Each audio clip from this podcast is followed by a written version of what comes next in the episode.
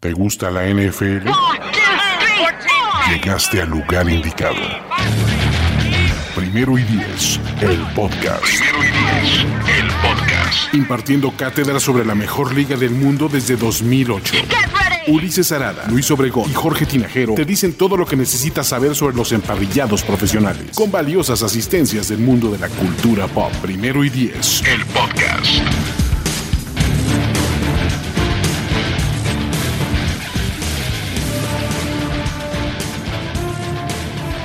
Bienvenidos amigos, ¿cómo están? Buenas noches. Eh, una vez más estamos reunidos en esta ocasión para un nuevo, una nueva serie que vamos a comenzar eh, ya muy de cara a la temporada 2021. Vamos a analizar división por división, cuáles son las fortalezas, debilidades y demás eh, curiosidades de cada uno de los equipos de la NFL. Y para eso, en esta noche estamos reunidos Luis Obregón, que es quien les habla en este momento, está conmigo, Carlos Mercado y Jorge Tinajero. ¿Cómo están amigos?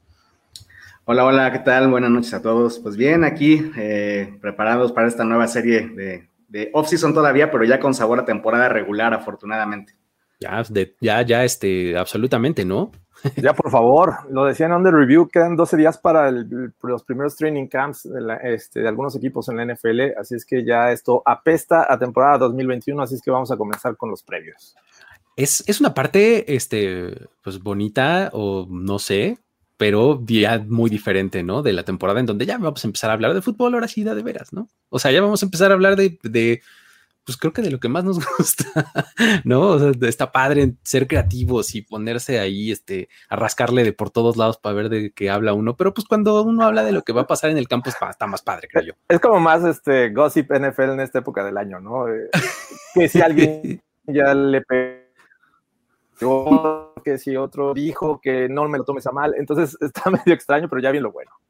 Exacto, exacto. Sí, un poco está medio, este, medio TMC el asunto, pero bueno, este, um, eh, um, hoy era el deadline de las etiquetas franquicia. Se llegó a algún acuerdo con el agente de Toño Sempere. Eh, um, fíjate que eh, por segundo año consecutivo se decidió este, ejercer la etiqueta de jugador franquicia. Entonces vamos año con año con Toño Sempere. Está, está complicado el asunto, pero pues esta temporada estará por acá, ¿no? Exactamente. Se, rumora que ahí este, se, vio envuelto recientemente en problemas con la ley, no se sabe todavía. ya saben que los Antonios en, en, esta temporada los Antonios tienen muchos problemas. Developing, ¿no? todavía, pero bueno. ya está. Pues entonces vamos a empezar a platicar eh, de, estas, eh, de esta división sur de la conferencia nacional. Vamos a empezar a darle, este, vamos a, como siempre, digo, me, gusta tratar de conseguir algo de orden en los pensamientos de, que, gobiernan mi cabeza. Entonces, eh, voy a darle un, un, este, un orden alfabético a los equipos, ¿no? si no es a otra cosa, por lo menos a, los equipos sí les puedo dar orden, ¿no? este, si no es a mis cajones donde guardo mi ropa, pues por lo menos a, los, este, a los equipos en la forma en la que voy a hablar, ¿no? Pero bueno, vamos a empezar por eso con los Atlanta Falcons, ¿no? Eh, los Atlanta Falcons que en 2020 eh, tuvieron un récord de 4-12, ¿no? Eh, quedaron en el último lugar de su división eh, eso obviamente les dio, como todos sabemos, el pick número 5 en el draft. Ahí se agarraron a, este, a Kyle Pitts, ¿no? que es uno de, los talentos más promisorios de esta, de esta generación de novatos.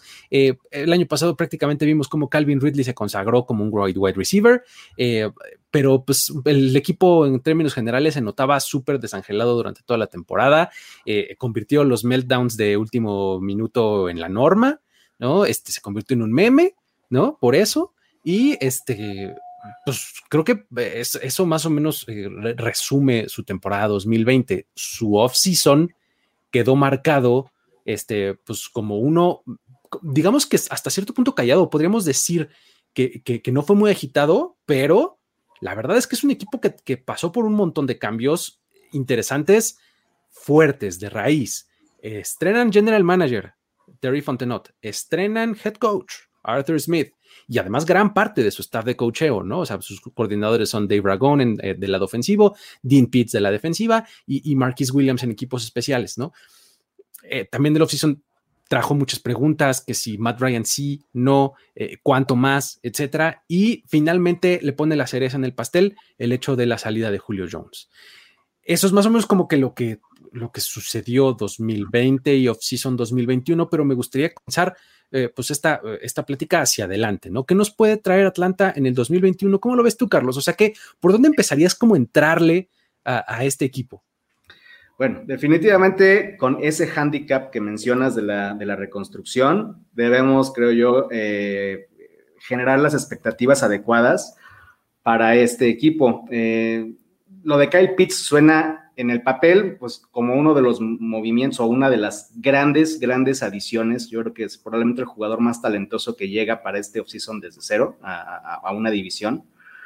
Eh, pero la verdad es que Fuera de eso, yo me iría con expectativas muy, muy, muy conservadoras para este equipo. Y algo, algo muy interesante que creo que se va a repetir mucho en, esta, en, esta, en este análisis divisional es que este tipo de equipos en el papel, si lo revisamos ahorita, no traen mucho con qué pelear o tienen debilidades muy claras y fortalezas a lo mejor muy, muy cortas.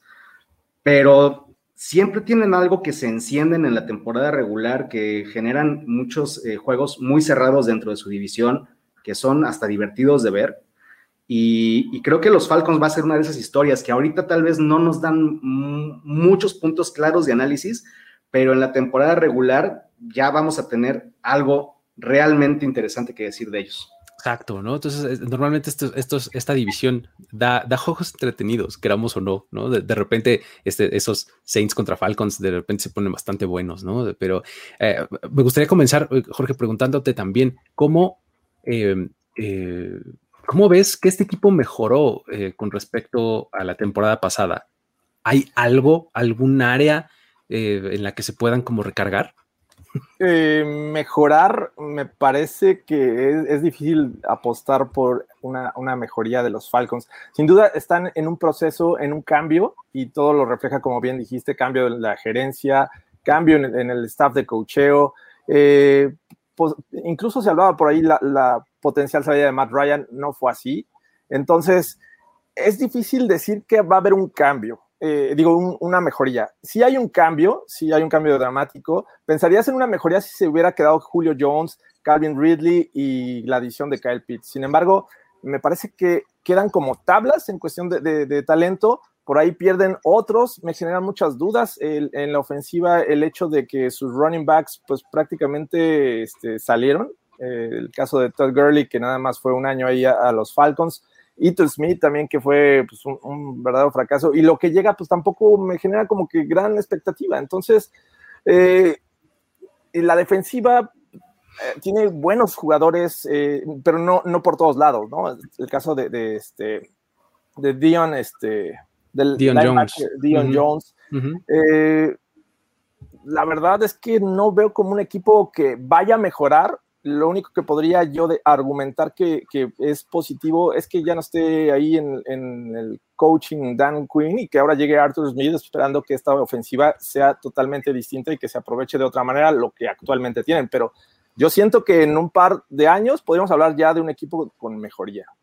Creo que ese es un, buen punto, ¿no? creo que el, simple hecho de tener una, pues un rumbo, aunque sea diferente, no sabemos si bueno o malo, eso debería de darte algo por lo menos de esperanza, ¿no? O sea, eso es este, decir, bueno, por lo menos ya vamos en otro rumbo, ya estábamos súper ciclados, eh, insisto, nos convertimos en un meme, ¿no? Este, pues creo que por lo menos vamos a una dirección distinta, ¿no? Entonces, este, creo que eso sería algo, algo que tendríamos que rescatar de los Falcons eh, y sin duda...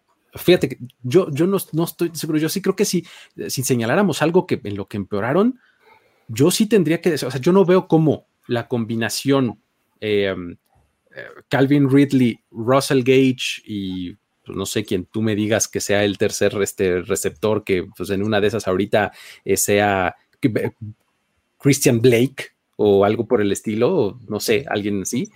No, no veo cómo eso sea mejor que Julio Jones, Calvin Ridley y Russell Gage, ¿no? O sea, ya Russell Gage puesto como el tercero, dices, ok, no, está bien, ¿no? Pero cuando, cuando, lo pones a él como, como tu segunda mejor opción, pues no sé, o sea, y, creo que Kyle Pitts, eh, poner muchas esperanzas sobre él, en su primer año, pues en una posición de Tyrant que pues rara vez tiene un impacto inmediato. ¿no? Este, creo que sería irresponsable, incluso de, de tú como entusiasta de, ese equipo, tener demasiadas esperanzas con Kyle Pitts, eh, pues un poco te estaría preparando para el fracaso, ¿no? Este, en cambio, si dices, no, pues va a estar padre, vamos a darle un poquito de tiempo, creo que sería mucho mejor y en una sorprende y se lleva 12 touchdowns y algo así. Pero bueno. Fíjate, Luis, aquí se me hace muy interesante, muy, muy en el punto del comentario de José Rodríguez. Dice: Lo único que espero es que no choquen. Tal vez en el caso de Atlanta, antes de entrar como a esos, a esos pequeños detalles técnicos y por áreas, creo que lo más importante y el reto de, de, los Falcons este año es cambiar la cultura del equipo y cambiar esa imagen de una franquicia que te va a dar espectáculo, que te va a dar a lo mejor puntos, que te va a ir ganando en, el último cuarto por 20 puntos y que sabes de alguna forma que se van a terminar cayendo. Van a encontrar la forma. Sí, yo creo que incluso si logran, eh, yo creo que lo, primero sería tratar de mantener los partidos cerrados y si van a perder, pues no caerse de la manera en que se han venido cayendo en los últimos años ya. Y ahora, todo esto eh, pues responde a, una reconstrucción más profunda, ¿no? Pero, por ejemplo, en, términos de roster, ¿hay algo que les llame la atención? Un, movimiento de off-season que, ustedes digan, no, hombre, este es mi favorito, creo que puede tener impacto inmediato, este, algo por el estilo, o de plano con todos tenemos que decir, no, pues es que démosle su tiempo. ¿Hay alguno que ustedes consideren en alguna categoría de las dos? Pues Kyle Pitts creo que está exactamente en medio de esas dos categorías. Es el movimiento que más eh, ilusiona, el que más emociona y el que se lleva a los titulares, insisto, creo que de toda la división. Pero por la misma naturaleza de la posición y de todas las piezas que deben funcionar en Atlanta para que ese ataque aéreo se, se, mantenga en la realidad en la que estuvo el año pasado, eh, pues no me permite decirte así, ay, sí, wow, me encanta el movimiento desde ahorita. Hay que ver, porque si, si no, si por alguna razón estadísticamente y, en el nivel de juego no se traduce en 2021, tampoco podemos matar a aquel pitch de inmediato. ¿Cómo lo ves tú, Jorge? ¿Hay algún movimiento que digas, este está bueno? Eh, de los veteranos, la verdad es que yo no veo grandes nombres, pero creo que en conjunto hacen unas adiciones sólidas. El caso de Mike Davis, que estuvo en los Panthers el año pasado, eh, y, teniendo en cuenta que los running backs, pues la verdad es que no hay, no hay nada brillante en este momento con, los, con este equipo de los Falcons, podría ser interesante, pero me tengo que ir, al, draft y para no ser obvio, me parece que las selecciones de, Richie, Grant, el safety, y también Jalen Mayfield, me parece que son dos, dos adiciones que a lo mejor no va a ser de impacto inmediato en 2021, pero creo que a, la larga van a dar buenos resultados. Entonces hay que seguirlos muy de cerca para no mencionar a Kyle Pitts, que ya lo, lo dijo Carlos. Exactamente, esos dos nombres que mencionan me, parecen los más valiosos. Y sí, un poco eh, a mediano plazo, ¿no? Si ven tiempo de juego este año, eh, sobre todo Jalen Mayfield, pues sería una, señal no muy positiva, eh, pero Richie Grant sí lo veo entrando al campo y sí lo veo haciendo cosas este año, o sea, no quiero decir que se va a convertir en su titular y en su estrella y demás, pero una de esas lo logra, pero creo que, que Richie Grant me parece a mí ese movimiento como un poco bajo el radar, ¿no? que, no necesariamente, no es Cal ¿no? Este, pero que, está muy bien, ¿no? Que Richie Grant les va a venir a, tapar un, poco de, las fugas, ¿no? Que tuvieron un montón eh, este año, eh, eh, sobre todo del lado defensivo, ¿no? Este, de Monte Casey, eh, Keanu Neal, digamos que todo, todo el, el, personal de Dan Quinn, ¿no? Este, poco se fue para todos lados, ¿no? Algunos sí, con él. Ricardo Allen también. Exactamente. Entonces empiezas como a renovar un poquito este, este, este personal y eh, Richie Grant me parece que puede ser una pieza interesante como para empezar eh, a construir o que empiece a crecer con la, con la cultura nueva del equipo de Atlanta, ¿no? Puede ser, eh, por ahí lo veo yo también. Ahora, vamos, vamos a, pensar en cuáles son los límites de este equipo. A ver, les voy a hacer algunas preguntas y ustedes me dicen sí o no, así de fácil. quieren elaborar, adelante, pero el chiste es, es, pregunta este, cerrada, ¿no? Este equipo está para aspirar, me voy a ir en, orden al revés porque si no va a ser muy fácil. es un contendiente al Super Bowl este equipo? Definitivamente no, Luis. No, ok. No, y me aguanto la risa. Eh, yo, me río porque así soy, pero. Vamos, vamos a bajarle un poquito la vara. ¿Está para contender a playoffs? No, todavía no. Vámonos un poquito más abajo. Ok, bajemos de todavía no. Entonces, eh, ni hablar de ganar su división, porque si ganan su división se meten a playoffs, ¿no? Pero. definitivamente no. ¿Ustedes creen que estén para tener una temporada ganadora los Falcons? No, tampoco. Todavía no es Sí, creo que sería una de las mayores sorpresas de 2021 si, si llegan a los playoffs. temporada ganadora también. Ok, muy bien. Yo también, yo también estoy en la, misma. Creo que en ninguna de las anteriores es respuesta afirmativa.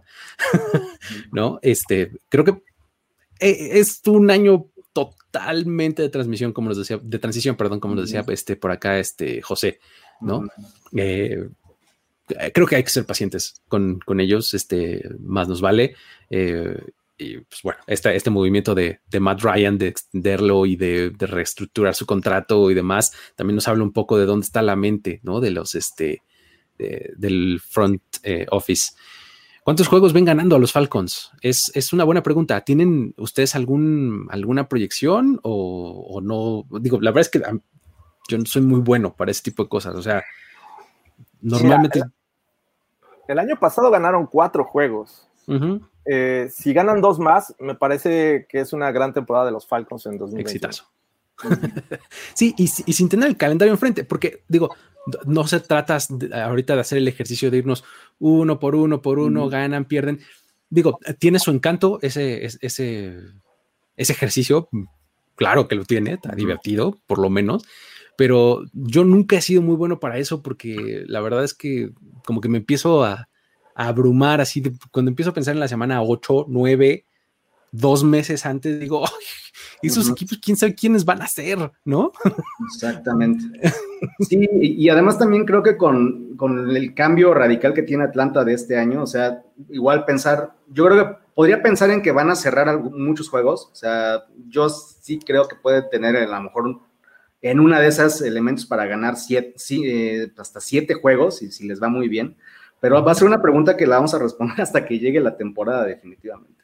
Sí, digo, siete, hay que recordar, amigos, para los que no lo tengan tan, tan, tan presente, acuérdense que ahora hay un juego más, ¿no? Entonces, este, ya no va a ser 7-9, ya es 7-10 si ganaran siete partidos, ¿no? Y, técnicamente creo que tampoco pueden llegar al punto 500, ¿no? Por ahí de... Ya no ya no, o sea, ya está mucho. No sé si, eh, no, sé si em, con empates y demás pueden llegar al 500. La verdad es que no, no he hecho esos cocientes. ¿no? E, e, este comentario está bueno. Fíjate que creo que tal vez uno de los puntos que me hacen eh, confiar un poco en que los Falcons pueden elevarse este año es el full commitment o, todo esta, echarle la carne al asador y creer todavía en que Ryan, eh, en que Matt Ryan puede tener una temporada muy, muy por arriba de las expectativas. Creo que puede tener, eh, guardando igual las, las, proporciones, una temporada muy parecida a la que tuvo Aaron Rodgers el año pasado. En el sentido de, va a ser el elemento que te va a dar estabilidad ah, dentro y fuera del campo. Va a ser un elemento que no, de momento no llega con dudas respecto a su nivel, ni respecto de, de lesiones fuertes o de incertidumbres más allá de este año y creo que eso puede resultar en, una piedra angular muy positiva para construir sobre Atlanta este año. Fíjate, si, si, el equipo te, te, pagara una cantidad en los miles de dólares para venderle el equipo a los demás, este, este sería un gran argumento, ¿eh? O sea, si de, pues miren, tenemos estabilidad en la posición de coreback, y estamos reconstruyendo alrededor, ¿no? O sea, o, tú qué dirías este, en ese sentido, este, Jorge. O sea, no, no sé si construyendo alrededor, eso sí no te lo compro, Luis. Yo, yo creo que en este momento es lo que tienen y con lo que tienen que trabajar, pero yo creo que no me sorprendería ver a estos Falcons en, un año o dos yendo por un coreback franquicia en el draft o buscándolo vía este, agencia libre. La verdad es que siento que cuando empiezas una nueva era en coaching y general manager, regularmente traes a un jugador joven con el cual puedas eh, trabajar los próximos años. Y creo que Matt Ryan ya no le va a quedar mucho tiempo para esto, así es que... Eh, no confío mucho en Matt Ryan. El asunto es que probablemente sea un buen argumento para este año, mm. ¿no? más allá, pues, quién sabe. Exactamente. ¿No? O sea, pero probablemente esto sería lo que tendrías que este, argumentar, ¿no? O sea, mira, ve el, el cuerpo de trabajo que ha acumulado Matt Ryan. Ajá, ya, ¿viste? Todo bien, ¿no?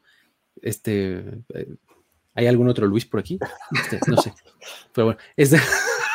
Este muchacho Marcos felicita a todo el mundo, así que gracias de todas maneras. Gracias, sí. Feliz no cumpleaños. Exacto, entonces, este, eh, Ay, hasta perdí mi tren de pensamiento. Ah, sí, mi punto es, justo para este año puede ser que eh, funcione. En 2022, eh, creo que sigue, va, a tener que seguir ahí por el, por el mismo reestructure que le hicieron a su contrato, ¿no? Que aventaron dinero, mucho dinero para la temporada siguiente. Eh, su cap hit va a estar muy arriba en 2022. Entonces, este, creo que va a seguir por lo menos este y el próximo año. En una vez el próximo año ya tiene ahí a su reemplazo en la banca o algo, ¿no? Pero, este, creo que sí tienes, sí puedes argumentar que Ryan puede ser un elemento, pues, por lo menos de constancia, ¿no? Pero bueno, eh, guarden este comentario, guárdalo, Jorge. En mi corazón. Gracias, Gerardo. Eh, ya sabemos lo que van a hacer los, este, los quarterbacks veteranos a Denver, ¿va? a ganar Super Bowl, muchachos. Exacto, ¿no? Pero bueno, vamos a movernos al, este, al, que sigue, eh, al equipo que sigue, ¿no? Em, Carolina, los Carolina, los Carolina Panthers que, eh, pues bueno, la temporada pasada, en, en 2020, se llevaron cinco victorias, ganaron un juego más que, los Panthers, quedaron 5-11, fueron el tercer lugar de la división, eh, con eso les, les tocó un, pick en el top 10, ¿no? Este, ahí en el número 8, eh, me parece, fueron su, selección, y eh, um, pues ahí se aseguraron a, JC Hearn, y pues creo que la temporada 2020 nos mostró que, que, que podemos darle un poquito más de confianza a Matt Rule, ¿no? Eh, como head coach y a, su reconstrucción, ¿no? O sea, estábamos un poco en el lugar en donde estamos ahorita con Atlanta el año pasado con Matt Rule, o sea, de, pues a ver, muéstrame algo. Y creo que lo que nos mostró fue por lo menos respetable, ¿no? No, no esperábamos eh, mucho, mucho más.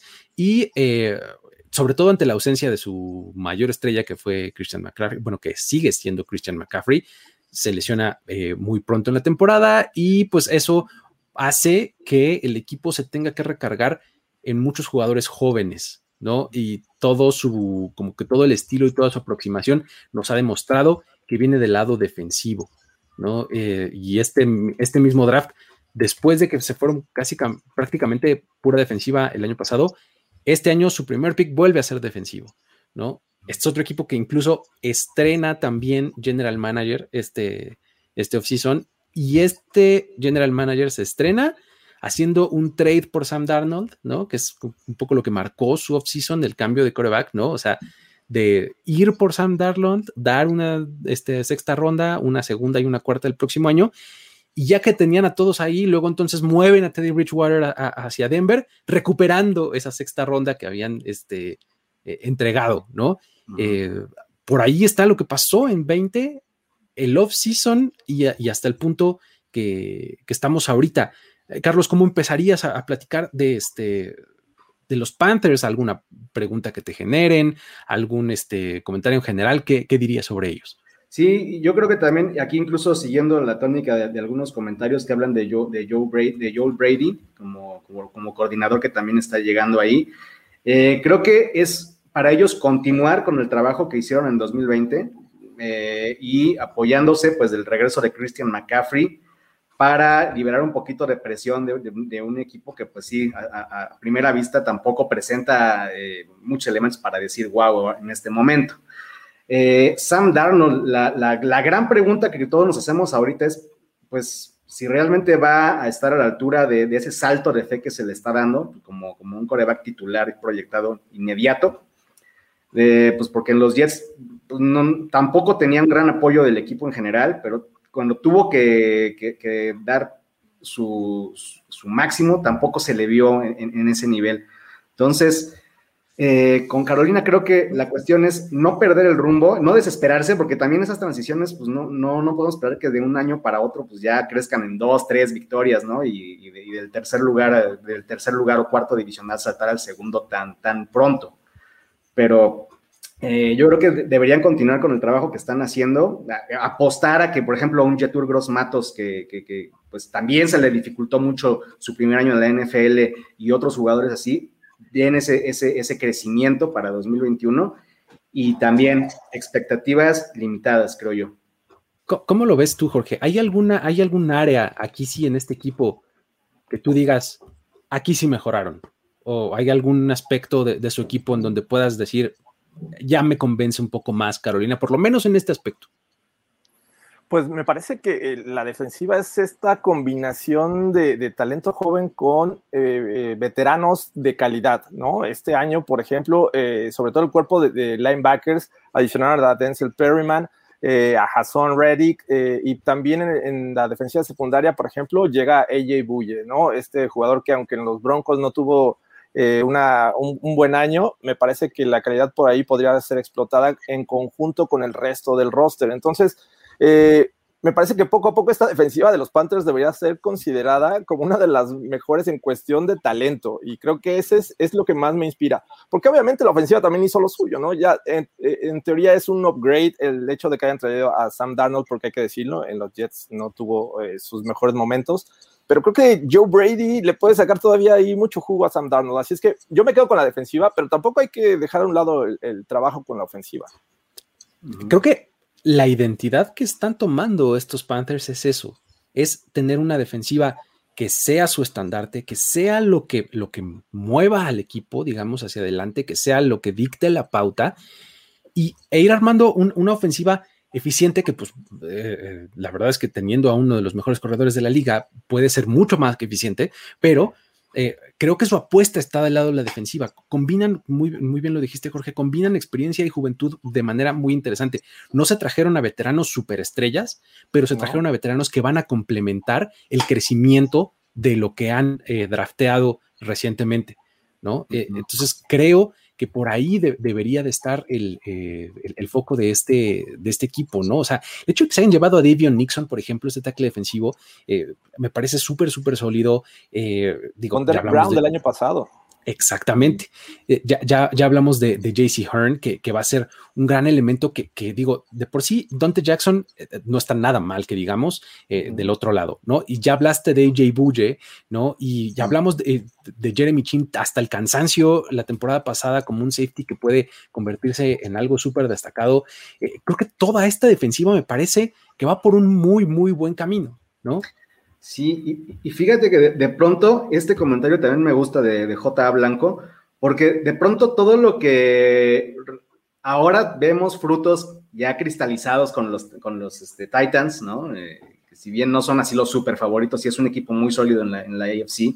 Creo que ese camino podrían estar siguiendo Brady y, y, el head coach ahorita con, con, este, con los Panthers. O sea, el buscar apuntalar una defensiva y hacer un sistema de juego en donde Sam Darnold brille con sus, con sus este, fortalezas y llevarlo poco a poco y recargar mucho el ataque en, el running back para, este, de alguna forma, empezar a moldear a unos mini Titans en esta división. Es que sabes que Joe Brady está, Joe Brady está bien interesante. Siempre me, eh, desde la temporada pasada me llamó muchísimo la atención lo que estaba haciendo, porque justamente estaba adecuando su ofensiva a lo que había, a lo que tenía, y estaba siendo muy eficiente, ¿no? Entonces, o sea, digo, Teddy Bridgewater lució, lució, digamos que cumplidor, ¿no? Entonces, eh, eso, eso te habla de que si tienes un talento que se fue en el top 3 del draft, pues debería de ser mejor, ¿no? Entonces, y, además agregaste a un tipo como Terrace Marshall, ¿no? Eh, a tu cuerpo de receptores, que ya tenía ahí este eh, a DJ Moore, por ejemplo, ¿no? Entonces, creo que eh, creo que esta ofensiva también podría mejorar. O sea, en general, creo que le veo un rumbo positivo al equipo. No sé qué opines, Jorge, ¿cómo lo ves? También agregaron a David Moore, este wide receiver que estuvo en los Seahawks, que aunque no es de, está como entre los mejores de la liga, me parece que es cumplidor. Y no hay que olvidarnos de Chuba Hobart, este running back, que me parece que también viene a complementar muy bien a, a Christian McCaffrey. Es un tipo diferente, pero que le puede dar este descanso a Christian McCaffrey en algunas situaciones. Y bueno, el caso del de, día de hoy, que, que este, firman o extienden el contrato a Taylor Morton por cuatro años, 72 millones, 43 de ellos garantizados. Un tipo que es bastante bueno del lado derecho, aunque también puede jugar del lado izquierdo. Me parece que es muy bueno protegiendo eh, situaciones de pase. Así es que mm, esta ofensiva también pinta bien. Eh, y creo que le das justo el clavo. Joe Brady me parece que es el tipo que puede trabajar con lo que tiene, pero ahora si le das lo que quiere, creo que va para arriba.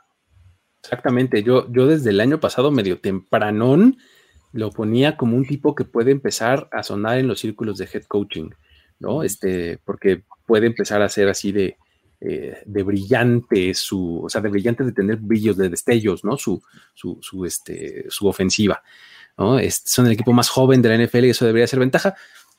Puede ser, o sea, puede ser una ventaja. Eh, eh, muchas veces a estos equipos les pesa el playoff, ¿no? A veces, ¿no?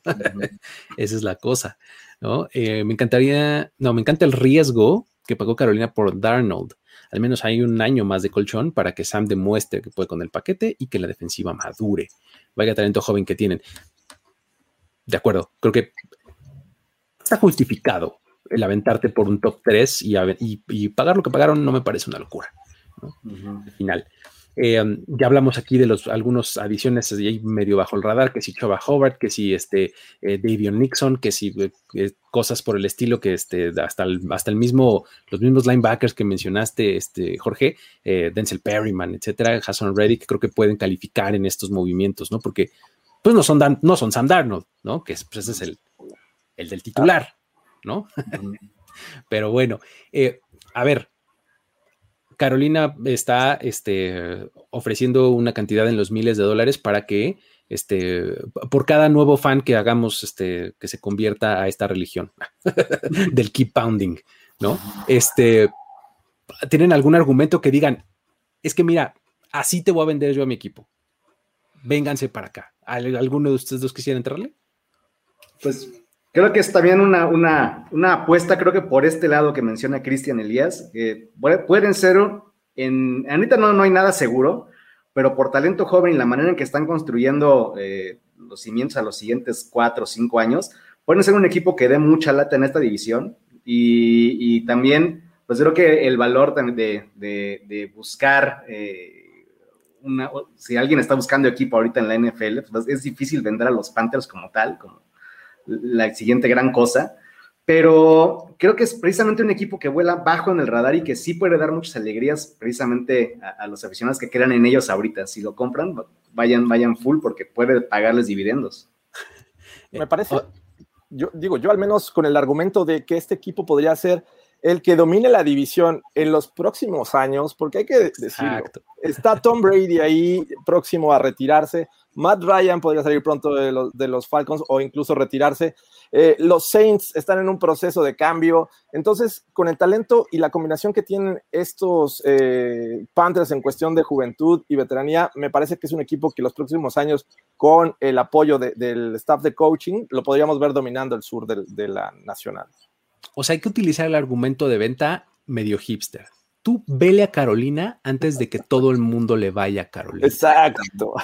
Ah, ese es. el argumento. Llegas y mira, mira, ahorita es cuando hay que subirse al tren porque está, llegas y vas a agarrar asiento, ¿no? no, está muy poblado. Tú vas a poder empezar a decir keep pounding desde este momento, ¿no? Este. Guardas los tweets y luego. Exactamente, guardas los tweets. Yo estaba en ese tren desde 2021, cuando todavía nadie creía en la resucitación como, como aquellos fans de los Pats que llegaron cuando eh, el equipo este, asistió al Super Bowl en el 96, ¿no?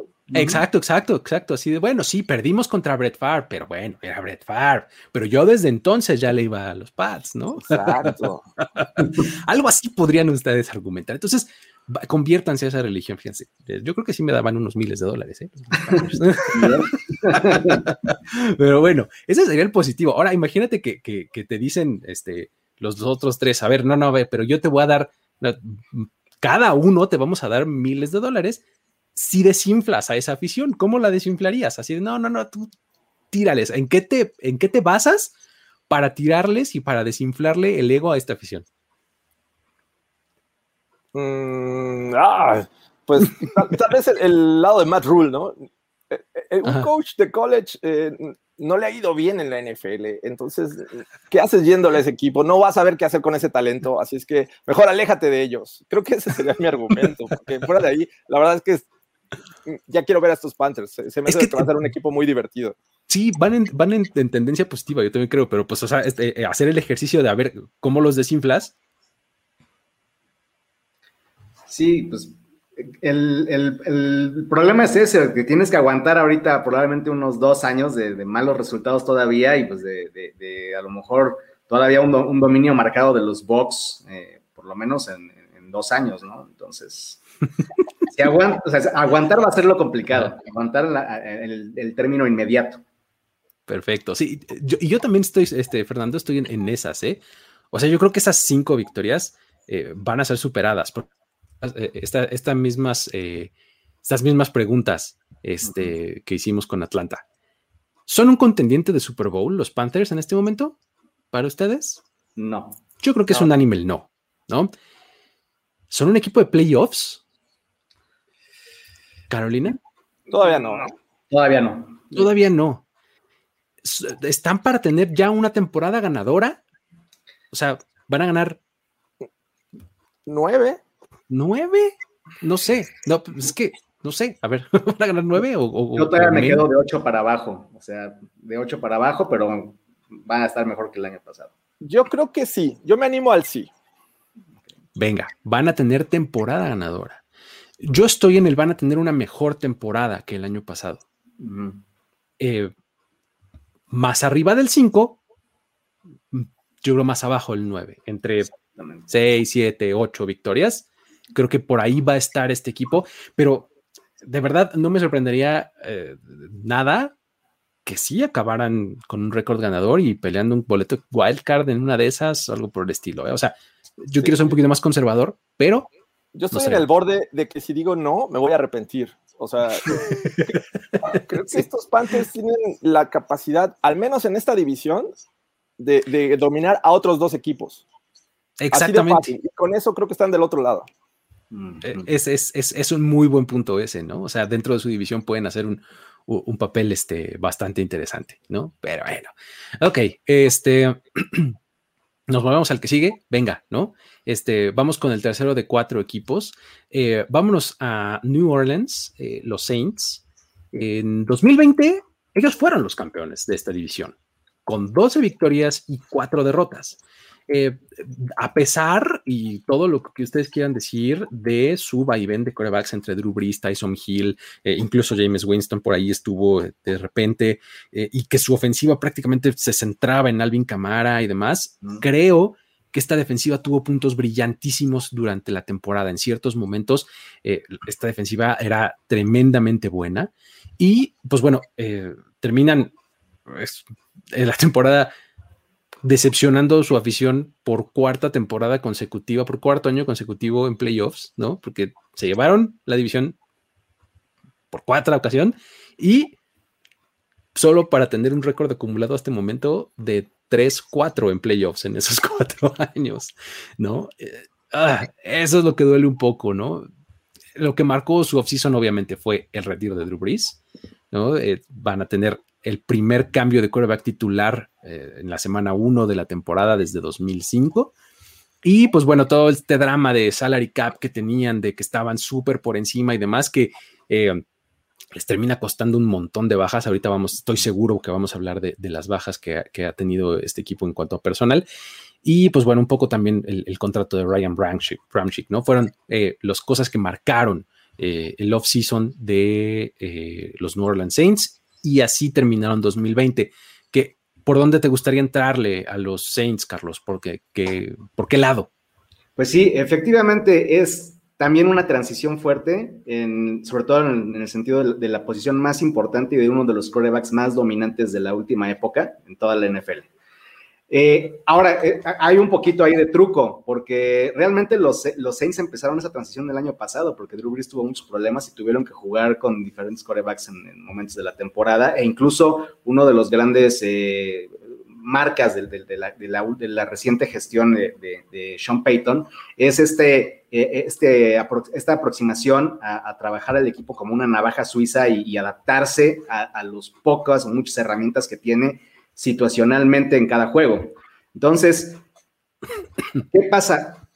Sí es decepcionante de pronto que los Saints este, no hayan podido pasar esa, esa, marca, digamos, de, volver al Super Bowl, pero también la verdad es que muchos no lo esperaban, o sea, cuando, vimos el equipazo que armaron los boxes desde el principio, pues, muchos daban ahí muy, muy cerrada la pelea y generalmente eran, eran porcentajes favoritos para, para, para los Bucks sobre los Saints. ¿Y qué pasa? Los Saints llegaron y cayeron bocas. Eh, sin embargo, creo que el factor, el factor, el pegamento de, toda esta, de todo este edificio sigue siendo su head coach, sigue siendo Sean Payton. Creo que, eh, aunque también este es un equipo para otra vez bajar las expectativas y, a ver, calmados. Es muy difícil que se repita la situación del año pasado en términos de victorias y de desempeño en general. Sean Payton para mí es uno de los, todavía uno de los mejores coaches de la NFL en este tipo, en este manejo de situaciones en temporada regular. Y pues a partir de ahí, todo lo demás casi son preguntas, ¿no? Empezando por la posición de coreback y siguiendo con otras. Es, muy buena esa, eh, Jorge. Tú, digo, tenemos que hablar de esa, de esa controversia de coreback, ¿no? O sea, ¿cómo ves para dónde crees que se vaya? Ah, es, bien, difícil eh, argumentar a favor de, de James Winston, que todos quisiéramos verlo como titular, pero pues ya hemos visto las decisiones que ha tomado eh, Sean Payton cuando Drew Brees no ha estado en los últimos dos años, ¿no? Eh, en algún momento Teddy Bridgewater fue el quarterback titular cuando se lesionó, después decide ir con, Tyson Hill, este quarterback que todos decíamos, bueno, es, es el segundo que te puede dar ese factor sorpresa que te puede jugar este, como receptor, que te puede jugar como running back, pero ya un coreback mucho más completo me parecería que la opción lógica sería James Winston. Pero en este momento siento que nos puede sorprender en ese sentido. Va por Tyson Hill y creo que estoy casi seguro que él va a comenzar la temporada. E incluso en una de estas hasta juega con los dos al mismo tiempo, ¿no? Estarlos rotando en, ciertos momentos de un juego eh, es bien complejo, pero creo que es, la, mayor duda y además yo agregaría por ahí la defensiva, ¿no? Que también tuvieron muchas bajas.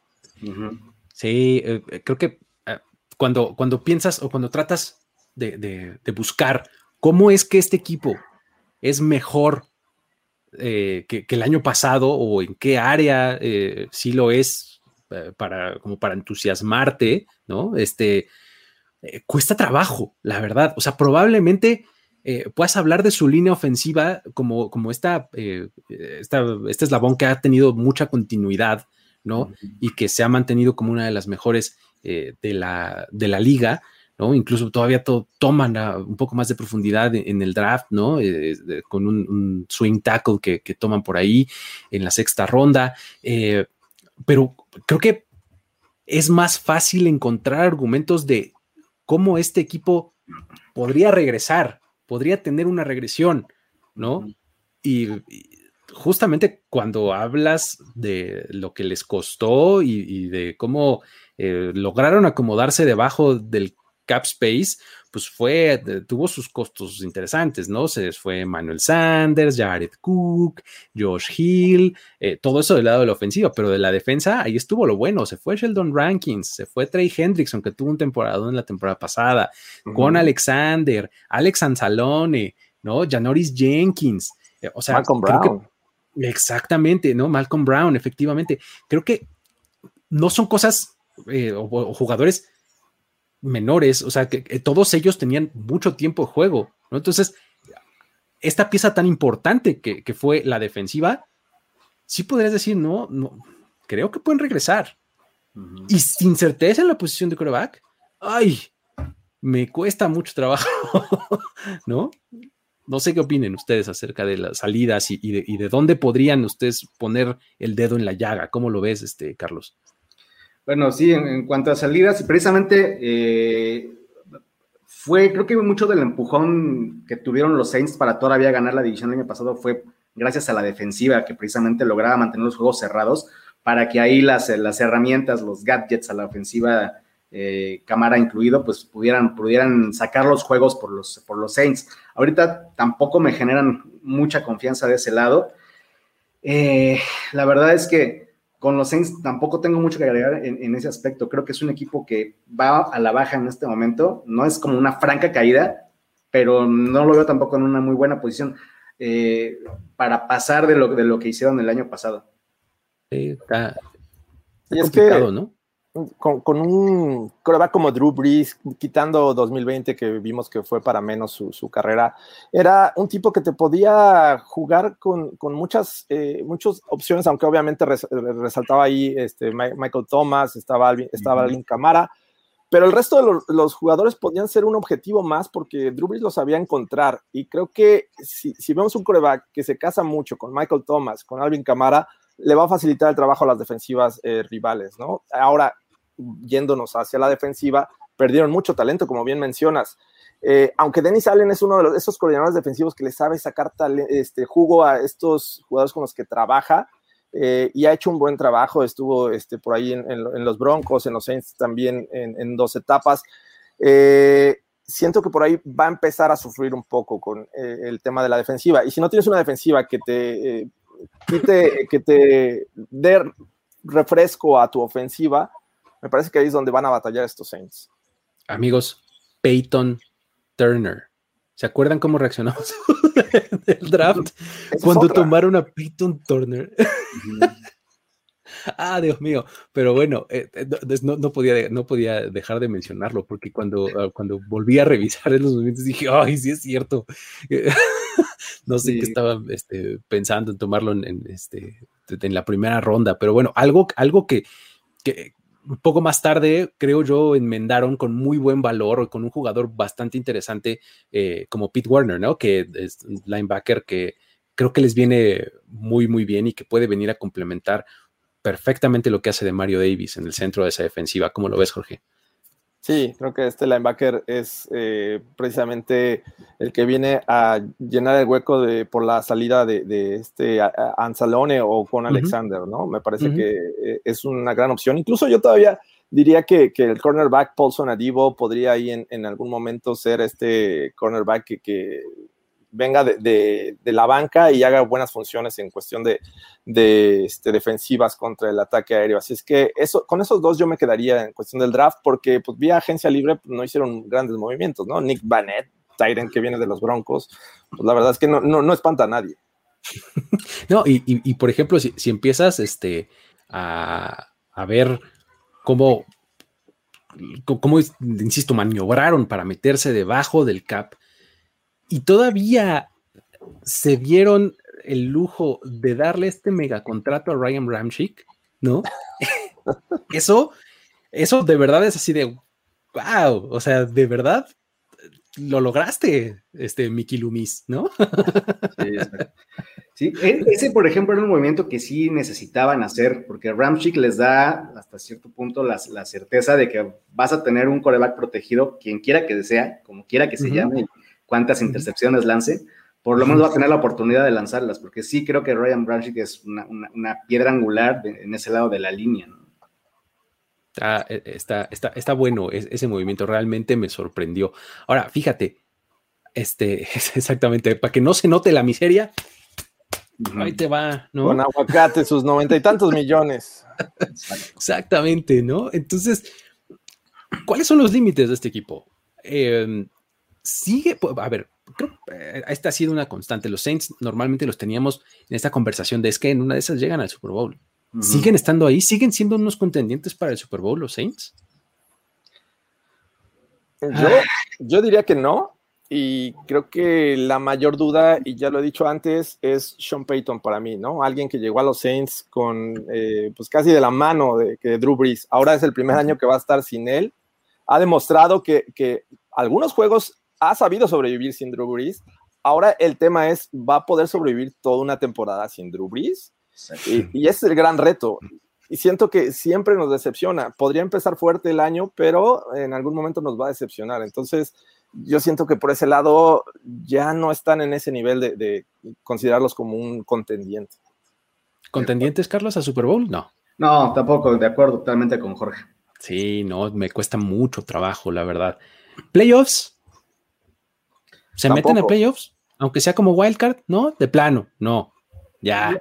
Yo estoy ahí on the verge. Sí, sí, creo que pueden tener una temporada que sorprenda por ahí, que los alcance a colar al wild card, precisamente porque creo que Sean Payton su gran fortaleza es gestionar las temporadas regulares. Entonces, a partir de ahí todo puede pasar. Yo creo que a lo mejor sí pueden alcanzar playoffs. Ok. Em, yo también creo que pueden, que el récord les puede acabar alcanzando para meterse de alguna twisted way. Porque este tercer comodín facilita la cosa, ¿no? Este, temporada ganadora, o ya ni eso, Jorge. ah. No, no. Yo creo que va a ser algo similar al año pasado esta división, dos equipos con temporada perdedora y dos con ganadora. Entonces, creo que mi otro equipo son los Panthers, ya lo dije, y los Saints ya no caben en esta situación. Muy bien, ok, pues así está la cosa. Yo sí creo que tienen temporada ganadora. Este, um, ¿Tú, Carlos? Sí, también. ganadora, sí, ¿no? Un juego, ajá, pero sí. Ok, perfecto. Eh, pues nada, eh, ahí está eh, el asunto de los Saints. Si ustedes tuvieran. Bueno, ahí se nos cortó un poco Luis, pero me hola, imagino. Hola, ya, ya te escuchamos. ¿Ya? Ah, sí. Me, este, si tuviéramos que venderle el equipo a algún aficionado nuevo, ¿qué le diríamos? Ahí está, este, ahí está el reto. A ver, o sea, ¿cómo convencerías a alguien de que le vaya a los Saints? Son el ejemplo perfecto de esta, de esta parte divertida, de, sobre todo a la ofensiva, este, con Alvin Camara, ¿no? Que es una amenaza totalmente legítima y válida como para pensar que se puede echar un, equipo al hombro en, en, varios momentos de la temporada.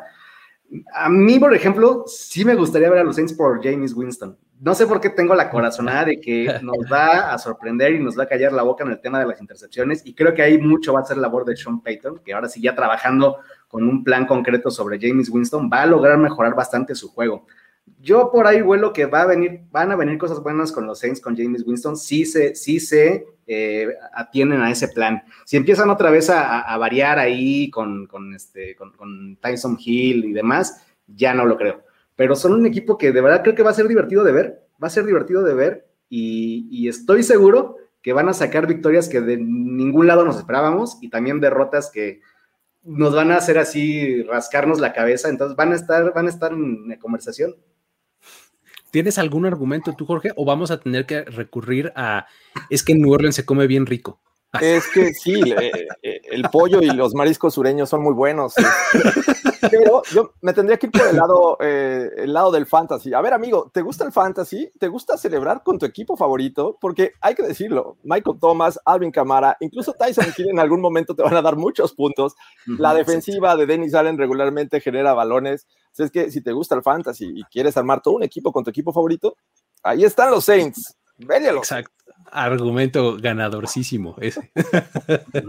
Eh, porque obviamente también están los argumentos de, insisto, en New Orleans se come riquísimo, es la mejor ciudad para hacer un Super Bowl, porque Mardi Gras, ¿no? Y, para la fiesta, claro. Exacto, ¿no? Y, hombre, el Superdome, ambientazo, no, hombre, es gran estadio, no, hombre, y además el equipo está hecho uno mismo con su afición, ¿no? Entonces no sabes, este, te vas a estar uniendo a, una, a una cofradía casi, casi, ¿no? Este es uno de, esos equipos que sí te pueden, tienen argumentos para generarte fanáticos nuevos independientemente de, la experiencia que obtengas sobre el campo, ¿no? Y además, como dice aquí Jorge Tena, los colores están bien chidos. Gran uniforme, ¿no? es una franquicia que ya, gusta. Yo, siento que ya es una franquicia que ya puede jalar un poquito por el lado de la historia y de, del arraigo, como para que generen ahí afición auténtica. Y bueno, un poco ya los, los argumentos de cómo lo desinflamos, ya dijimos un montón, ¿no? Mira, se les fue todo el mundo, ya no tienen coreback, no sé, o sea, creo que está un poquito más fácil, ¿no? Este, el encontrar argumentos, sí, pero cuando se trata de encontrar el, en contraargumento, es cuando se pone más interesante, creo yo. Pero bueno, este, vámonos con el último de los cuatro equipos de esta división, eh, amigos, que eh, está en Tampa Bay. Los Tampa Bay Buccaneers, eh, que pues bueno, para nadie es una noticia, que el año pasado ganaron el Super Bowl con un récord de 11, um, no, sí, 11-5. Sí, 11 ganados. 11-5 quedaron. se metieron como wildcard, ellos no ganaron esta división porque pues tuvieron un inicio ahí como medio dudosón, ¿no? Arrancaron así como que medio como microbús en segunda en su vida, ¿no? Lleno de pasaje, ¿no? Entonces, este, eh, más se arrancaron los box, este, les costó trabajo, cascabelearon, pero hacia el final de la temporada, este, se fueron este, súper, súper bien y llegaron hasta el Super Bowl, ¿no? Creo que lo que marcó el offseason de los Buccaneers es, además de los festejos del Super Bowl de Tom Brady y del tequila de aguacate y demás, este, creo que lo que marcó es esta, esta sobadísima estadística o el sobadísimo dato de todos sus titulares este, han regresado, ¿no? Eh, y además algunos suplentes también, ¿no? Estaba la Buckpat Nation se va a hacer presente por acá. Este, um, creo que eso es lo que marcó el off-season de los, de los Buccaneers, el, hecho de, que sí destaca muchísimo el hecho de que el equipo tenga a todos sus... Yo estaba leyendo que 31 jugadores tuvieron 200 o más snaps durante la temporada pasada y todos ellos están de vuelta. Entonces, eso está muy impresionante. ¿Por dónde, por dónde le te gustaría entrarle, este, Sí, pues ahí, por ahí arriba, al, hablar de los Saints, hablaba, hablaban que habría que postularlos para el premio del, acomodo, mejor acomodo del salary cap eh, del año. Yo creo que no. Este es el mejor acomodo del salary cap de, la era del COVID-19. Porque precisamente eh, creo que las, respuestas que dieron los, los, los Buccaneers a una temporada tan compleja en temas de logística, en temas de arranque, en temas de, de generar eh, un equipo, no de cero, pero sí con, un coreback totalmente nuevo que llegas a insertar de cero y generar de inmediato la, cultura, generar de inmediato el impacto, el responder a las expectativas, aunque no fueron de inicio, como dices, las, más altas, fueron hacia arriba eh, eh, conforme avanzó el año y se prendieron en el momento adecuado y muchas circunstancias jugaron a su favor en playoffs después. en realidad, eh, creo que el, mm, si tienen ese poderío económico de management, del momento, del, impulso para mantener a la base de titulares en, estas épocas tan complejas, creo que ese es eh, eh, el principal argumento para venderlos de cara a 2021. Si teníamos dudas de Tom Brady, pues acaba de salir que estuvo jugando, sobre todo al final de la temporada pasada, con ligamento eh, medial de la rodilla o ligamento de medio de la rodilla totalmente eh, roto. Entonces, eh, cuando, cuando pensábamos, no, es que Tom Brady pues, nunca le ha tocado una lesión así que acabe su carrera, que bueno, pues ahí estuvo y aún así jugó. Entonces, y ganó. ¿Qué pasa? Ahora van a estar con las expectativas totalmente al límite. es el equipo que más hype genera en toda la liga en el momento. O sea, no hay manera de que no los, no los bajen del pedestal. Y ahora va, a ser el otro lado. ¿Cómo van a responder a esa presión de que todos van a tirar a matarles? Todos van a tirar a derrumbarlos de la posición en la que están. Les van a jugar como no les han jugado y pues cómo van a responder y en el tema mental, el, trabajo de Bruce Arians ahí va a ser fundamental, ¿no? El no, dejarlos cómodos en la cima. Está bien interesante esa posición, ¿eh? O sea, porque si es ponerse un target súper claro y grande en la espalda y pues todo el mundo va a salir extra motivado, ¿no? Contra ti. ¿Cómo lo ves tú, Jorge? ¿Dirías que hay algún, este, algún área que te gustaría destacar de este, de este equipo en donde digas, es que, mira, no solo regresaron, sino que mejoraron. O, el contrario, en esta área, eh, ahí, ahí hay una pequeña deficiencia. ¿Cómo lo ves? Eh, es bien difícil decir que al ver un equipo básicamente em, igual que el año pasado, decir que hayan mejorado, pero eh, claro que lo van a hacer porque van a contar con jugadores que el año pasado llegaron a reforzar el equipo y que venían oxidados. El caso de Rob Gronkowski, el caso de Antonio Brown, que pues ya son piezas que ya vimos que después de la mitad de la temporada empezaron a funcionar mejor y que, y que fueron parte importante de estos playoffs. Eh, eh, por ahí le hacía falta a Tom Brady un, running back que parecía que iba a ser Kishon Bong, este que viene en el, del backfield y que ayuda al juego aéreo. Bueno, pues ya le traen a Gio Bernard, caray. O sea, creo que eso es lo, más obvio, ¿no? En cuestión de defensiva, bueno, tienen un año más, tienen muy buenos coordinadores, el caso de Byron Leftwich, Todd Bowles, y bueno, Bruce Arians, que para muchos es el, mejor coach en la actualidad, entonces es bien difícil decir que tienen algo, un, setback o una, este, algo que hicieron mal. Me parece que lo que podría jugar en su contra es que sean los mismos y que el estudio de lo que hicieron el año pasado podría ser similar al del 2021 y que ya los equipos lo conocen. Eso es lo único que yo veo en contra de estos box. Creo que está on point y lo único que le agregaría a eso es un año más de edad para Tom Brady. Si eso significa algo en el gran, exactamente en el gran esquema de las cosas, si eso significa algo, pues podrías argumentar que por ahí está, ¿no? O sea, ya te estás poniendo así a dividir un pelito del otro, o sea, ¿no? Porque estoy de acuerdo que, que algo en lo que yo creo que realmente mejoran es con la llegada de Gio Bernard, ¿no? Porque ya Ronald Jones y, y Leonard Fournette eran un muy buen tándem, pero no tenía esta opción que le daba, que le da ahora Giovanni Bernard, ¿no? Entonces, eh, creo que en esa, en esa zona puedes decir que el, que el, equipo es todavía mejor, ¿no? Y luego todavía se, traen en el draft a, un tipo como Joe Tryon en, en, la primera ronda porque dicen, bueno, pues es que en una de esas andamos con su, pues ya tiene sus años, ¿no? Y, Jason Pierre Paul, pues también, ¿no? Entonces vamos preparando, ¿no? Eh, el camino y no sé, este, eh, en, una de esas incluso dices, pues bueno, vamos a traer al muchacho este que en algún momento dio tanta promesa que se llama Kyle Trask en la posición de quarterback, para ponerlo detrás de Brady. Digo, no lo vamos a meter, por supuesto que no, ¿no? Pero pues que vaya aprendiendo, ¿no? Creo que el, plan de sucesión incluso ya está eh, medio operando, ¿no? Ay.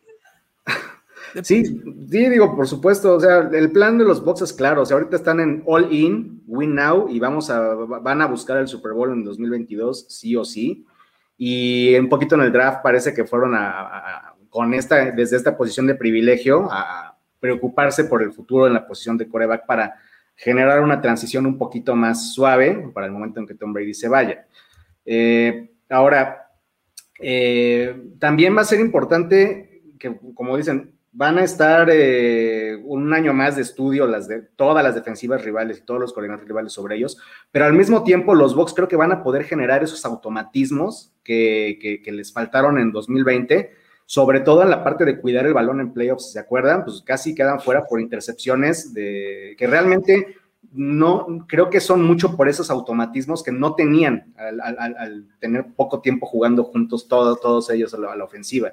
Entonces, la moneda puede caer de los dos lados en este momento y es una situación relativamente inédita en una época moderna de la NFL con el salary cap, que vamos a ver un equipo realmente igual, o sea, parece que regresamos a las épocas de los Packers de Lombardi o de los, eh, de los, de los Browns de, de, Brown precisamente, entonces esto es inédito, no sabemos a dónde vaya a caer. Sí, sí está, está, este, interesante. Ahora, a ver, Vamos con las preguntas de, al revés de cómo se las hice con los demás, porque aquí está un poco más fácil. Entonces, vamos a ver temporada ganadora de los Buccaneers. Sí. Sí, creo que está, está, sencillón, ¿no? Arriba de las 10 victorias. Vamos a ver playoffs de los Tampa Bay Buccaneers. Sí, en automático por eso. Sí, van a ganar su división o están contendiendo por ganar el sur de la nacional los, eh, los Buccaneers? También, sí, sí, la, competencia, la verdad, ahorita los equipos que están, por mucha promesa que muestren, todavía no son competencia para, preocuparlos en su división ahorita. Es correcto, sí, yo también los veo que ganan su división. Entonces, ¿estamos hablando de que los Tampa Bay Buccaneers son contendientes al Super Bowl? Tienen que estarlo. Tienen que estarlo. Eh, cuando ves otros equipos de, la misma conferencia, eh, pues, por ahí los Packers es un equipo, los Rams son otro, eh, no sé si los Seahawks y los Niners que podrían estar también compitiendo en su misma, en su división. del este, a lo mejor los Cowboys, pero yo creo que los, los Bucks tienen que ser ese equipo contendiente de la, de la nacional. Sí, ahorita tienen esa etiqueta. Sin embargo, yo sí considero que se van a quedar cortos. Creo que este va a ser el año en el que, a pesar de que generen toda la, este, este buen, eh, buena continuidad de, de, lo que hicieron en 2021, me parece que este va a ser el año en donde los balones ya no van a empezar a caer de su lado, en donde algunos imponderables ahí van a, van a, van a surgir y creo que, yo sí creo que desde ahorita que no van a ganar el back-to-back. -back. ¿Estás diciendo que los balones se van a desinflar? Probablemente queden ahora más inflados todavía. Ok, ok. Precisamente, se están inflando tanto los balones ahí. están muy inflados. Están tan inflados que creo que van a reventar.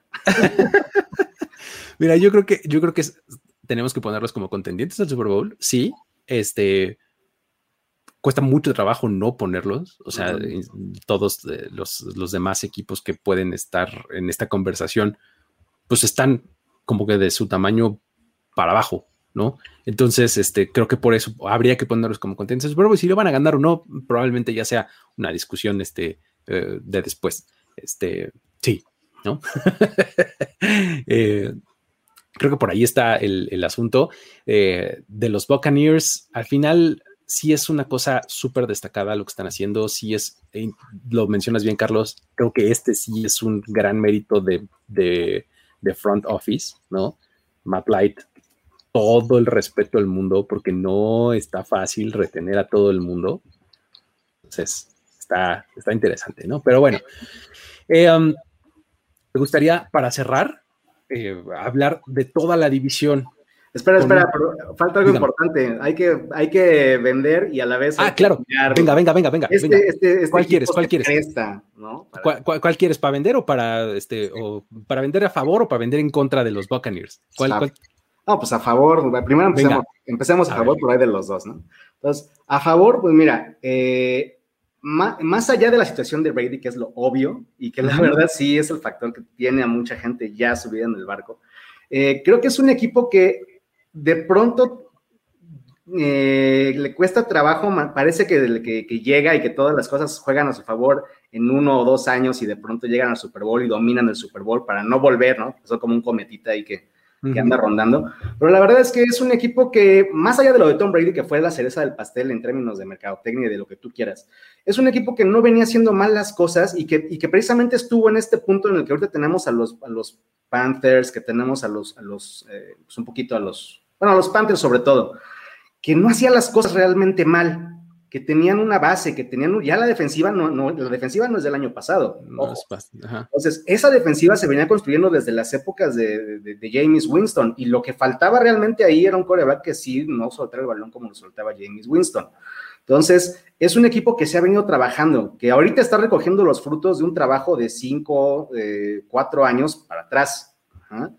Y, creo que eso tiene mérito, el, aguantar de pronto en, un mercado que no es tan, tan benévolo en, términos de afición, porque mercadológica y estratégicamente sí lo es, en cuestión de organizar Super Bowls, el clima, etcétera. Eh, pues la verdad es que la afición eh, pues eh, es, un punto que sí se ha venido construyendo desde, desde los 90, desde los 2000 y que se ha mantenido. O sea, realmente los, los aficionados, de, muchos de los, de los aficionados que disfrutaron el Super Bowl el año pasado, tú los rastreas y vienen desde las épocas precisamente del, del 2000, de los, de los finales de los 90. Entonces, ahí, ahí hay, hay, un, hay un buen arraigo también.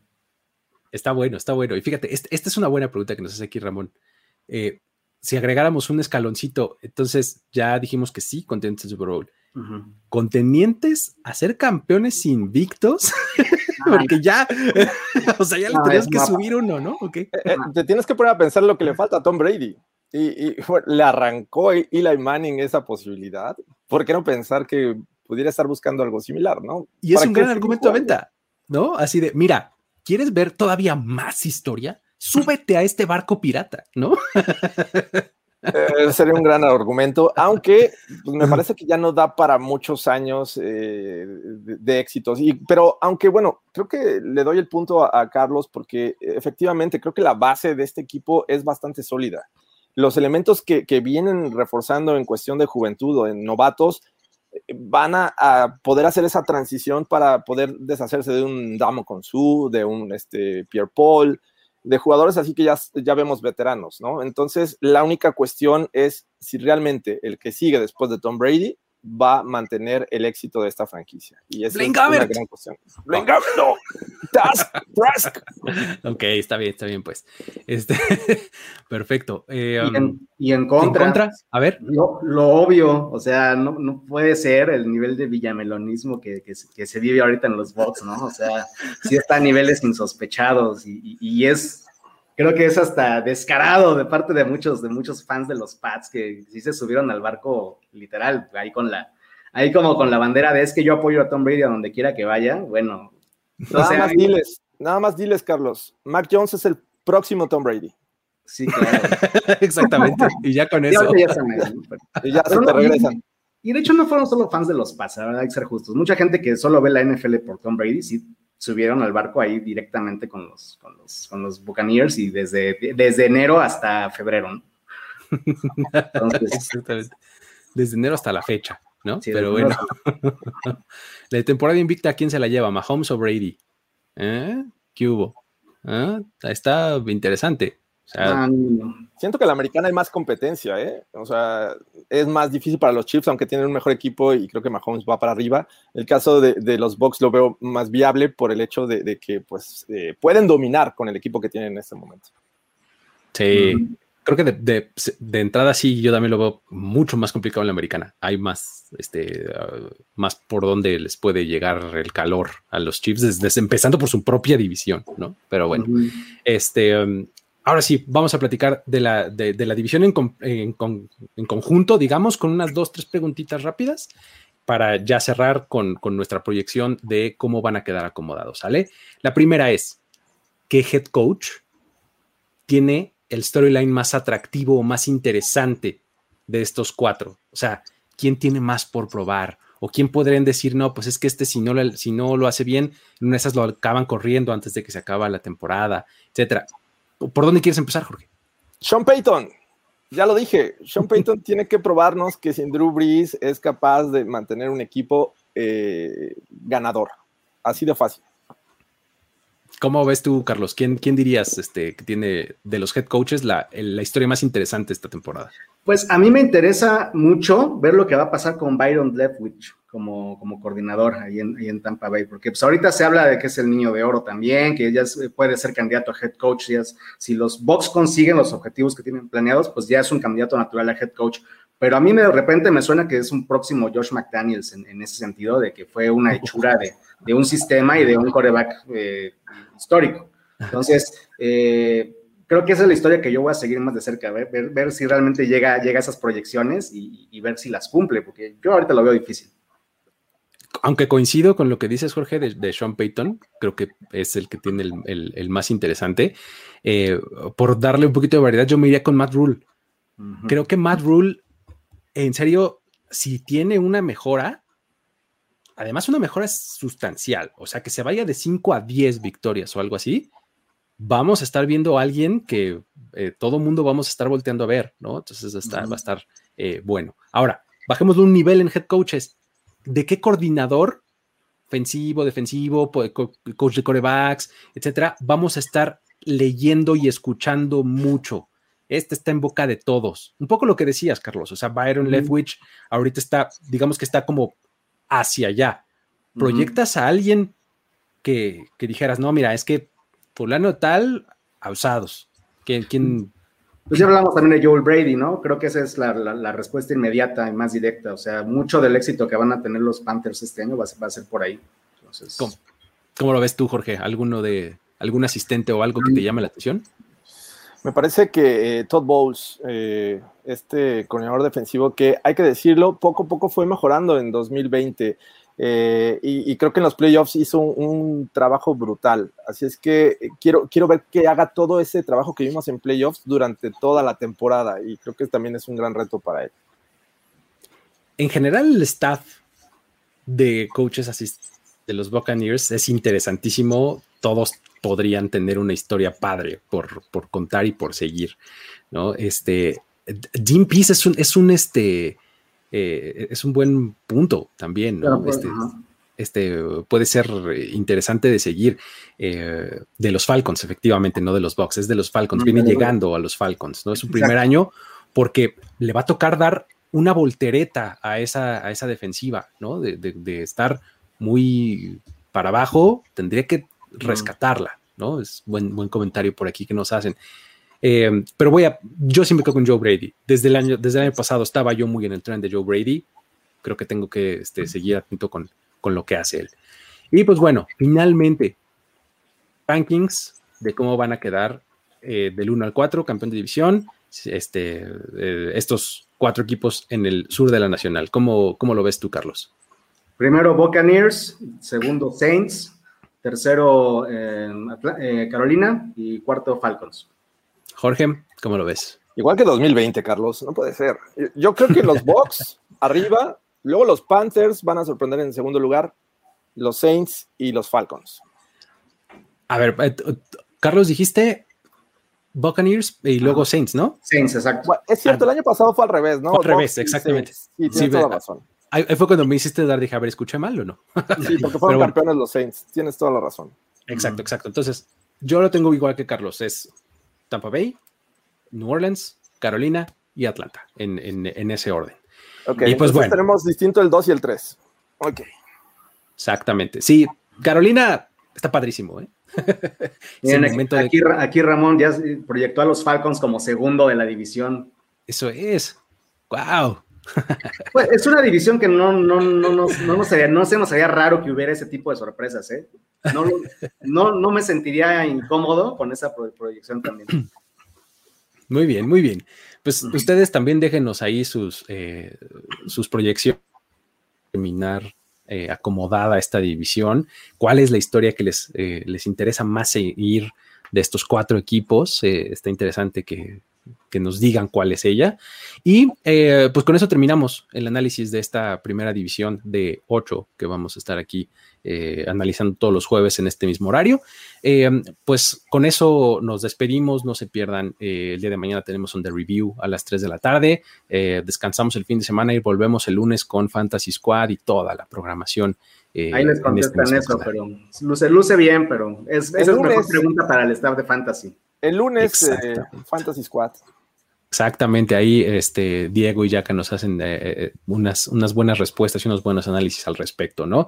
Eh, um, con eso nos despedimos, no se olviden de suscribirse a este canal, de este, activen sus notificaciones y no se lo quieren perder. Luego dicen que llegan medio tarde, esto está un poco fuera de nuestras manos, ¿no? Pero pues, esténse pendientes, ya saben más o menos los horarios en los que estamos. Sí, o, que de pronto para los que llegan y, ya no nos alcanzan a, cazar desde temprano, pues acuérdense, pues está la repetición, ayúdenos ahí a compartirla, dennos like eh, digo, a veces es padre, obviamente es padrísimo estar en la transmisión, platicando en vivo, poniendo sus comentarios, pero anímense también a, dejarnos sus comentarios en, el box, en, la transmisión ya cuando acaba. Y tengan por seguro que los leemos, los respondemos, estamos, estamos al pendiente de lo que nos platican también. Así es. Con eso eh, llegamos al final. No se olviden también de seguir las redes sociales, interactuar, estar entrando constantemente a primero10.com para ver eh, todo lo que se publica ahí. Y con eso nos despedimos. Mi nombre es Luis Obregón, eh, acompañado de Carlos Mercado y Jorge Tinajero el día de hoy. Y con eso llegamos al final de esta emisión. Saludos amigos. Hasta la próxima. Bye. Bye. La celebración ha terminado. Primero y diez, el podcast. Primero y diez, el podcast. Más verdades, desvaríos y sinsentidos en la próxima emisión de Primero y Diez, el podcast. Conducción, guion y concepto. Ulises Arada, Luis Obregón y Jorge Tinajero. Producción y voz en off, Antonio Sempere.